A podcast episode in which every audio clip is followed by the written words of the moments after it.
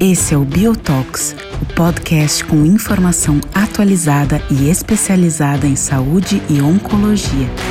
Esse episódio tem apoio Zodiac. Olá, sejam todos bem-vindos ao Biotox uh, especial de final de ano. Uh, mais um ano terminando.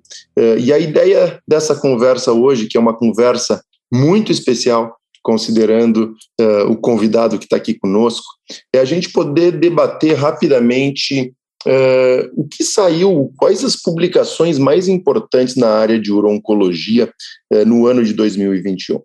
E para conversar com a gente sobre esse tema, eu tenho uma pessoa muito especial, que é um grande amigo, o Dr. Fernando Maluf está aqui conosco, e além de um grande amigo, certamente a maior referência de urologia do nosso país, e por que não, também fora do país. Fernando, muito prazer te ter aqui conosco nessa conversa. Obrigado uh, pelo teu tempo de a gente poder discutir o que saiu e o que foi de mais importante no ano de 2021 na urologia. André, obrigado pelo convite para poder participar do Biotox. Uh, você certamente com uma das lideranças mais proeminentes da área e um grande amigo e parceiro. Uh, quando fez o convite para mim, eu fiquei muito honrado da gente poder ter esses minutos juntos para a gente discutir e colocar em perspectiva o que, que esses tão importantes trabalhos, que são practice changing, uh, vão modificar a rotina dos colegas da oncologia e da urologia no dia a dia dos pacientes. Então, estou animadíssimo para essa nossa conversa. Muito bem, Fernando, muito obrigado. E deixa eu então colocar já e partir direto para a nossa discussão. A ideia é não tornar essa nossa conversa longa, mas pontuar os aspectos relevantes desses estudos. Uh, e nós separamos aqui quatro estudos importantes uh, que, para variar, foram publicados no New England durante esse ano de 2021. E nós selecionamos as três áreas câncer, carcinoma urotelial, falando um pouco sobre uh, tumores de bexiga e pelve renal, uh, um estudo de, de, na área de câncer de próstata e um estudo na área de câncer de. Vamos começar então, uh, Fernando, falando um pouquinho sobre tumor de bexiga e carcinoma urotelial. e eu selecionei aqui dois estudos que eu acho que de fato merecem um comentário da nossa parte e tentar pontuar como isso muda a nossa prática clínica. O primeiro estudo apresentado na ASCO-GU, em São Francisco, estudo Checkmate 274, que avaliou o uso de nivolumab adjuvante em pacientes com carcinoma urotelial de alto risco.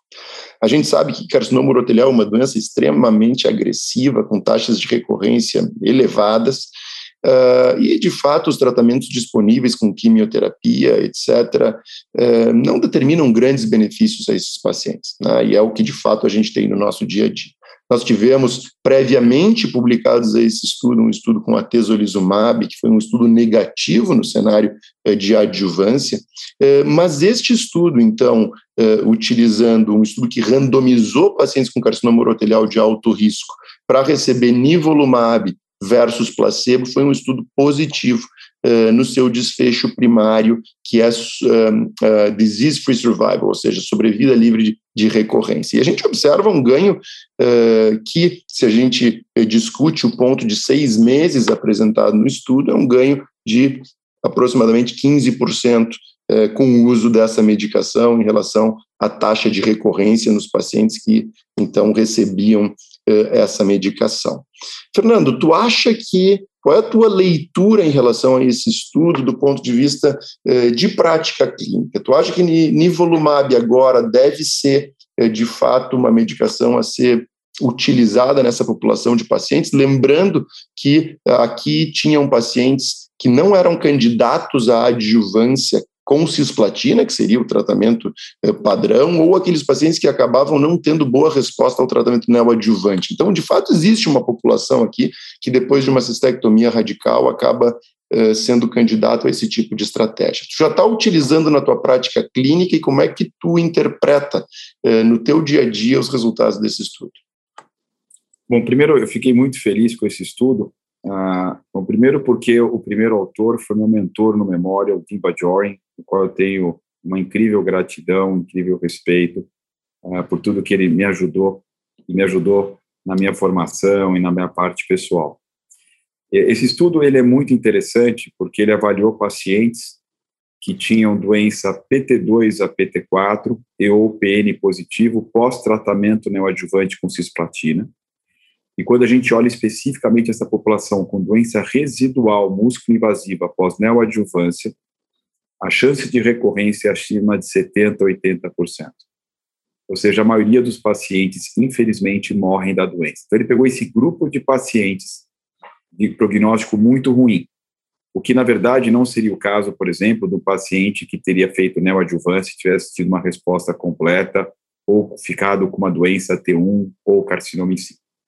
E o segundo grupo, como você falou, foram os pacientes não elegíveis à cisplatina, mas que tinham doença depois da cistectomia PT3, PT4 ou PN positivo. E a gente sabe que a recorrência de um T3 na peça, T4 e o N positivo é acima de 60% a 80%. Portanto, o primeiro conceito é que pacientes com prognóstico muito ruim, primeiro grupo por uma má resposta ao tratamento sistêmico, e o segundo grupo por uma doença extravesical e impossibilitada de receber tratamento com cisplatina adjuvante, esses foram os grupos selecionados. E como você falou, o hazard ratio foi de 0,70. Para mim, ele é bastante, bastante bom para essa população de pacientes. E mesmo que a sobrevida ainda não esteja madura para a gente decidir, né, como o, o, parâmetro de sim ou não, eu acho que o disease-free survival é um endpoint muito forte e particularmente outra vez uma população de pacientes de prognóstico muito ruim. A medicação não está aprovada ainda para essa indicação, mas sem dúvida eu usaria para esse grupo de pacientes de resposta ruim à neoadjuvância com doença músculo-invasiva ou linfonodal, ou pacientes inelegíveis ao tratamento com cisplatina e doença T3, T4 ou N positivo. Acho que só um comentário importante, né? A gente está caminhando para cada vez mais, e não só para câncer urotelial, mas para outros tumores, uh, de avaliar o ctDNA na circulação. Uh, tem agora técnicas que até estão fazendo e analisando fragmentos do ctDNA para aumentar a sensibilidade. E, e, certamente um estudo que está em andamento com a tesolizumab, porque a gente sabe que o Invigor 010 foi negativo, eram os mesmos critérios de inclusão do Checkmate 274, mas tem agora um outro estudo com a tesolizumab só em pacientes com ctDNA positivo, ou seja, tratando realmente quem aparentemente precisa de tratamento aparentemente está curado da doença. Então, esse é um estudo, para mim, bem importante e que eu acho que vai ser o futuro, outra vez, das adjuvâncias, né, ou neoadjuvâncias para N tumores sólidos. Mas sim, hoje, depois de aprovado, deve ser daqui a alguns meses, eu certamente recomendaria. Fernando, eu concordo contigo e eu posso compartilhar um pouco da minha experiência, porque eu tive o prazer de participar desse estudo aqui em Porto Alegre. E eu tive sete pacientes incluídos nesse estudo, Uh, e de fato eu observei uh, pacientes uh, de fato com um prognóstico muito reservado, né? Claro que é uma uma uma experiência muito pequena com o uso dessa medicação nesse contexto, mas que nós esperávamos um desfecho muito ruim e que tiveram um, um benefício significativo e que, é, uma vez terminado o estudo, né, é, eu soube que esses pacientes tinham recebido de fato a medicação. Então, eu tenho um entusiasmo e concordo contigo. acredito que de fato isso aqui vai se tornar uma ferramenta para nossa prática clínica muito em breve. Muito bem. Um segundo cenário ainda em câncer de bexiga, na doença avançada. Eu acho que cabe a gente discutir o estudo, também publicado no New England, eh, que avaliou eh, uma nova droga, que é o enfortumab vedotin, eh, que né, recentemente aprovada pelo FDA né, para utilização em pacientes com carcinoma urotelial avançado. Então, essa é, uma, é, um, é um conjugado anticorpo-droga, né, que atua especificamente em uma proteína que a gente chama de nectina 4, altamente expressa nos carcinomas uroteliais. Uh, e esse estudo, então, que é uma publicação importante, avalia o uso dessa medicação em um estudo de fase 3 num cenário de pacientes previamente tratados, pacientes que haviam recebido quimioterapia e que haviam sido tratados com imunoterapia. E aqui, então, a gente tem um, um cenário importante, que eram, então, pacientes que já haviam sido tratados com imunoterapia, que né, talvez tenha sido o último grande avanço eh, em carcinoma urotelial e que mudou o, o, cenário de tratamento dessa doença. E nesse estudo, então, uh, havia a comparação do uso de enfertumab e vedotin com a quimioterapia citotóxica tradicional, que era o que nós tínhamos para linhas posteriores. E a gente viu aqui, então, um estudo positivo, um estudo com ganho de sobrevida livre de progressão, um estudo com ganho de sobrevida global.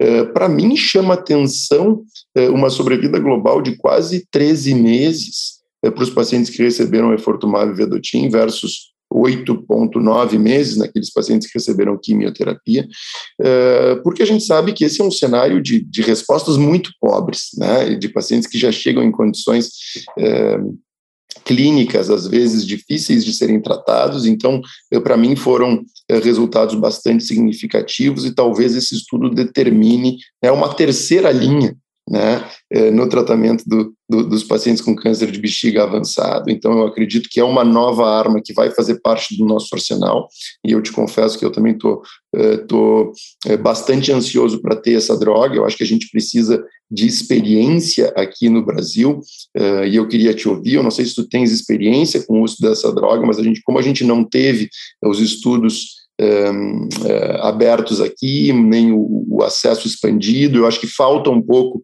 uh, para a gente a experiência com o uso dessa medicação, mas eu acho que essa medicação também vai ser parte do nosso arsenal uh, muito em breve. Então, queria te ouvir em relação a essa medicação, qual é a tua expectativa em relação a esses dados que foram publicados sobre o enfertumab vedotin?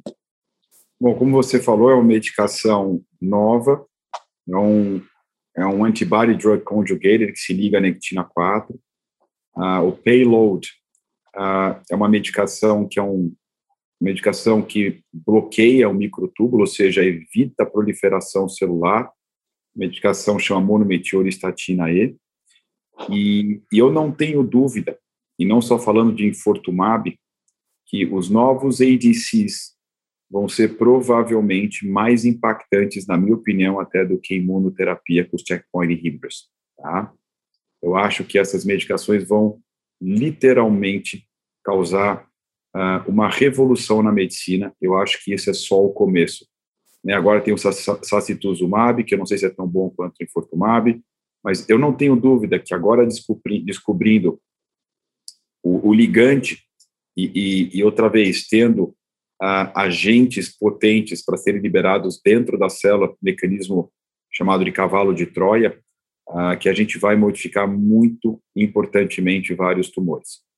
E como você falou, esse é um estudo com 608 pacientes que haviam falhado químio e imunoterapia, esse fazia parte do critério de inclusão, que mostrou uma redução do risco de morte de 30%, de progressão ou morte de 38% e uma resposta absolutamente incrível de 40%, às custas de boa tolerabilidade, onde neuropatia periférica é algo uh, que talvez tenha que ser visto com um pouco mais de cuidado, uh, até porque, outra vez, talvez faça parte um pouco desses agentes inibidores do microtúbulo, como, por exemplo, os taxanos. Né?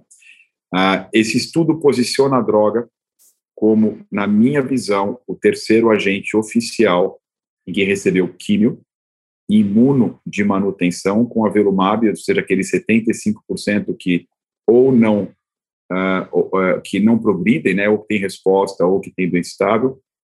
E para aqueles que progridem a quimio, a gente acaba tendo o pembrolizumab como próxima opção, ou, né, uma outra opção para aqueles 20% que tem a fusão do FGFR2 com o 3 ou a mutação do 3, o próprio erdafitinib. As pessoas me perguntam, bom, Fernando, e para quem tem a mutação, né, a, ou a fusão, quando é que você posiciona o erdafitinib? Eu acho que, como a gente tem agora um dado de fase 3, né, então como é que eu colocaria isso, né? Na minha opinião, pacientes que falharam químio e manutenção com a velumab, mesmo com a presença do FGFR, eu colocaria infortumab vedotin quando for aprovado, porque para mim é nível de evidência 1, é um fase 3, e erdafitinib com opção após. Né? E para quem progride com quimioterapia, ah, quando é que a gente usa pembro ou erdafitinib para aqueles pacientes com mutação ou fusão? Eu acho que pembro para pacientes que têm uma progressão oligossintomática, com poucos sintomas, não life-threatening, ah, e erdafitinib para progressões rápidas de alto volume e grandes sintomas, e a progressão de erdafitinib pembro, e a progressão ah, o enfortumab vedontin. Ou seja, então, praticamente para todos os grupos, ele vai ser a terceira linha e não a quarta linha.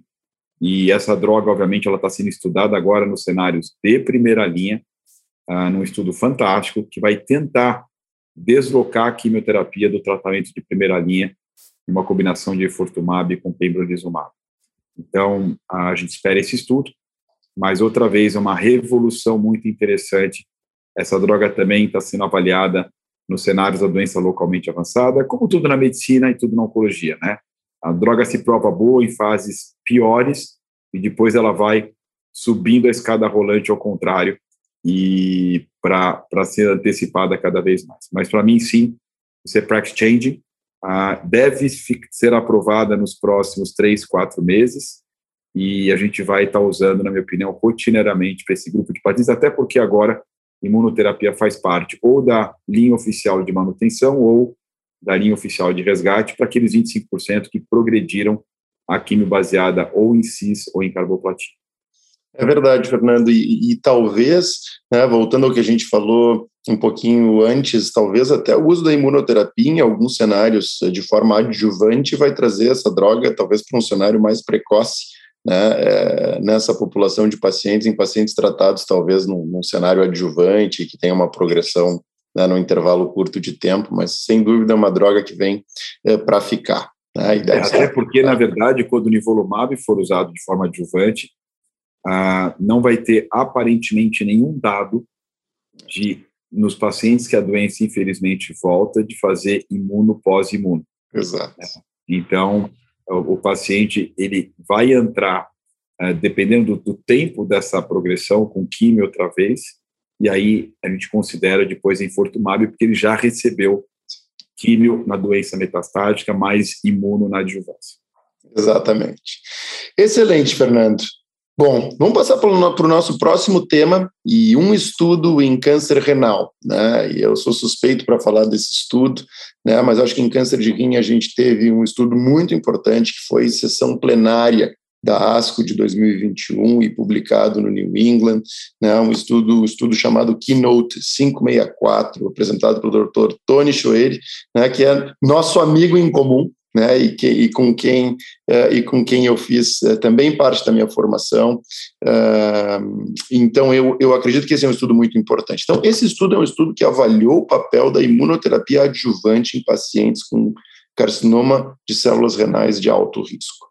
Uh, muitas terapias foram testadas nesse contexto, nenhuma com de fato resultados muito animadores, e pela primeira vez a gente vê um resultado com imunoterapia uh, também da mesma forma que nós avaliamos com nivolumab, né, pembrolizumab versus placebo e avaliando né, o tempo livre de recorrência. E a gente vê aqui no intervalo de dois anos, conforme a publicação, eh, que os pacientes que receberam pembrolizumab, a gente tinha uma diferença aí de quase 10% na taxa de recorrência nesses, desses pacientes. Né? Então, é, para mim, é um, é um número absoluto importante, significativo, numa população de alto risco, onde a gente sabe que é, a taxa de recorrência gira em torno de 30% a 40%, então não, não é desprezível o número de pacientes que vai desenvolver doença metastática. E as curvas de sobrevida global ainda imaturas, mas com uma tendência é, que sugere um benefício também de sobrevida global, e os dados me lembram muito o que a gente viu no melanoma há alguns anos atrás, com o desenvolvimento dessas terapias. Então, Fernando, pembrolizumab adjuvante em câncer renal. É, tu vai colocar na tua prática clínica quando essa medicação estiver disponível? Então, eu acho que também, como você falou, só para a gente poder é, deixar claro para as pessoas os critérios de inclusão, né? Uhum. Foram os pacientes com PT2 grau 4 de Furman e ou componente sarcomatoide, a qualquer PT3, qualquer PT4, qualquer PN positivo, ou doença metastática ressecada em menos de um ano da nefrectomia radical, né, ou da nefrectomia. Então, esses eram os grupos que foram incluídos no estudo, um estudo com quase mil pacientes, 994, e que em 24 meses, ou seja, dois anos, quase 10% a mais os pacientes no braço de pembro vivos né, e ou sem progressão de doença. Tá? E a sobrevida ainda não é diferente. Na minha visão, esse é um estudo que também é practice-changing, óbvio, e a gente vai cair na mesma discussão de câncer urotelial, a gente faz uma medicina, infelizmente, que a gente vai ter vergonha daqui 10, 15 anos de olhar para trás o que a gente fazia, que é tratar um montão de gente uh, que já está curada com drogas caríssimas e com potenciais efeitos colaterais. Então, acho que o ponto importante aqui é que, felizmente, eu acho que nos próximos dois, três anos, nós vamos realmente tratar pacientes que tenham doença e dar um beijo na testa de pacientes que não têm absolutamente mais nada e que não precisam passar mais do que uma consulta no nosso consultório. Tá? Eu acho que isso é importante. Mas, por enquanto, a gente ainda não tem uh, uh, ctDNA ou fragmentos de DNA para a gente poder, outra vez, uh, cercar esse problema. Então, sim, se a gente tiver acesso, eu usaria a PEN. A discussão é para qual subgrupo. na minha visão, eu usaria para todos os subgrupos, eu não acho que o estudo foi powered para falar é, tem que usar para o PN positivo e não para o PT3, porque tem outras variáveis, né? Tem o, o PT3 Furman 2 ou Furman 3 ou Furman 4 com ou sem invasão vascular. Então, são variáveis que o estudo não controlou. Então, eu usaria para todas as pessoas. Lembrar que, diferente de sunitinib, que teve um estudo positivo, que foi o S-TRACK, um segundo negativo, além de outros estudos negativos com axitinib, uh, por exemplo, né, uh, ou com sorafenib, por exemplo, ou com pazopanib, por exemplo, uh, a toxicidade de pembro foi muito mais tranquila e tem até um estudo né, apresentado na ESMO de qualidade de vida que mostrou uma qualidade de vida semelhante ao placebo, mostrando indiretamente se a qualidade de vida é semelhante ao placebo no estudo adjuvante, é porque a tolerabilidade da droga foi bastante interessante. Então, sim, eu usaria ah, para todos esses pacientes, outra vez, por uma falta de conhecimento nosso de quem realmente precisa ou não precisa de tratamento, baseado outra vez no diagnóstico preciso de doença micrometastática. Sem dúvida, né? A gente precisa de biomarcadores né, é, para tentar identificar quem é a população que se beneficia, né? De fato, surgem muitas dúvidas. Eu, uh, esses dias eu, eu tive o prazer de poder discutir com o Tony né, um caso de um paciente muito jovem com câncer renal, mas uh, não era um paciente que preenchia todos os critérios do estudo, mas era um paciente muitíssimo jovem, né, uh, com câncer renal, que não é uma situação comum, né, e ainda surgem dúvidas se de fato esse tipo de estratégia uh, ajuda ou não. Tá? Então, sem dúvida, biomarcadores e essa seleção de pacientes que tu tão bem colocou vai ser fundamental. Fernando, para a gente terminar a nossa discussão, não menos importante, uh, câncer de próstata, né, também sessão plenária da ASCO, então acho que 2021 foi um ano importante para a urologia, uh, que foi o estudo Vision, uh, que foi o estudo que avaliou, então, uh, lutécio PSMA. Né, então, uma nova estratégia né, para o tratamento dos pacientes com câncer de próstata, uma nova classe de, de medicação uh, utilizando então um, um radioisótopo linkado ao PSMA como uma alternativa para tratar lesões específicas em câncer de próstata. Então, esse é um estudo com algumas críticas, uh, ao meu ver, basicamente pelo braço controle do estudo, porque ele é um estudo positivo, um estudo com ganho de sobrevida global, entretanto, o braço controle não usou uh, as terapias, talvez potencialmente mais efetivas nesse cenário. Né? Uh, então, eu queria muito te ouvir em relação a isso, mas de fato esse é um estudo, uh, ao meu ver, que a grande importância dele uh, é trazer uma nova estratégia, ou seja, uma nova arma, um novo mecanismo de ação para os pacientes com câncer de próstata resistente à castração, né? É, o que de fato é algo positivo e pode beneficiar esses pacientes. Qual é a tua impressão sobre esse estudo? É, você falou bem, eu acho que esse estudo com 831 pacientes, avaliando né, o papel do lutécio PSMA em quem tinha ah, como critério de eleição ah, um PET PSMA positivo, né, e, e, esse estudo, então, ele avaliou ah, de quatro a seis ciclos de lutécio a cada aproximadamente né, seis semanas versus uh, o tratamento padrão do braço controle, como você falou, não foi adequado para um grupo de pacientes.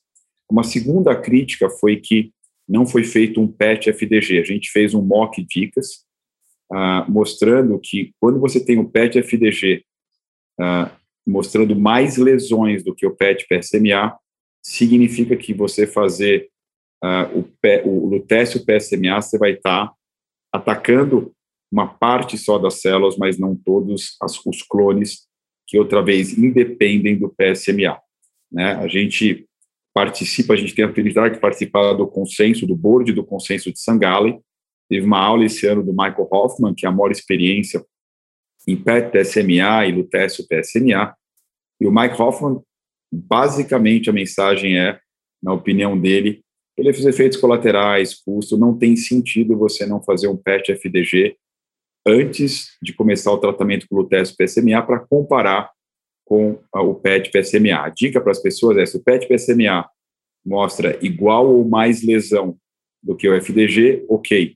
Mas se o PET FDG mostra mais lesões do que o PSMA, esse paciente, na minha visão, não é elegível para teste PSMA, porque você não está, outra vez, targeting uh, uh, o alvo correto. Uh, então, essas são duas críticas. Mas, a despeito disso, a gente tem um hazard ratio para sobrevida global, que, na minha opinião, é bastante importante. A gente está falando um hazard ratio de 0,62 e um hazard ratio para sobrevida livre de progressão de 0,40. Interessante, né, que num estudo, que é um estudo que comparou de fase 2 randomizado com 200 pacientes, lutécio versus cabazitaxel, né, esse estudo foi publicado no Lancet, uh, e que mostrou uh, não só que a resposta é praticamente o dobro do que o cabazitaxel, sobrevida livre de progressão bioquímica também foi positiva, mas a toxicidade o 3 e 4 foi a metade. Ou seja, então, apesar de ser fase 2 randomizado, mostra que é um tratamento mais ativo do que tratamentos ativos e mais bem tolerado. Então, a minha visão é que, a despeito das críticas, também é prax-changing uh, esse, esse, essa nova medicação, eu não tenho dúvida que também os radiofármacos, como os ADCs, vão varrer positivamente a oncologia. Eu não tenho dúvida. A questão não é o, o radiofármaco, a questão agora é só encontrar o alvo correto para ele grudar. E, então, pontos então uh, uh, importantes da droga, geralmente bem tolerado, é, poucas aplicações, e a gente não tem ainda nenhuma grande evidência de efeitos colaterais a longo prazo, secundário, por exemplo, à radiação. Pontos negativos ainda não é aprovado, e a gente tem, então, essa droga ainda feita de modo privado e ela é bastante, bastante cara. Tá? Mas sim, para mim, esse estudo muda a prática clínica para esse grupo de pacientes e agora ela está sendo estudada para doença metastática sensível à castração, né? E até mesmo para situações agora de recorrência bioquímica. Então, ela está sendo agora estudada em cenários mais precoces da doença. Excelente, Fernando. Né, acho que tu fez um, um, grande resumo e eu também tenho um entusiasmo grande com esse tipo de estratégia. 2021 é, foi um ano importante né, para tumores urológicos, uh, sem dúvida, estudos que mudaram a prática clínica e que estão melhorando o desfecho clínico dos pacientes. Eu acho que isso é, é sempre bom a gente chegar no final de um ano e ver o quanto a gente evoluiu e o quanto essas novas estratégias nos ajudam a fazer com que os nossos pacientes vivam mais uh, e melhor. Então, muito obrigado uh, por dividir comigo essa conversa, foi excelente. É, acho que a gente se pensou né, é, os estudos mais importantes na área e estejamos preparados para 2022. Tomara que a gente tenha também é, novidades e estudos importantes, como tivemos em 2021. É, muito obrigado por estar aqui comigo. Obrigado, André. É, um abraço a você. Obrigado por esse produtivo bate-papo e a gente espera que a gente possa, você e eu, ter colaborado outra vez para clarear um pouco mais agora a direção do que fazer com esse grupo de pacientes para os nossos super colegas da oncologia do país. Excelente, até a próxima.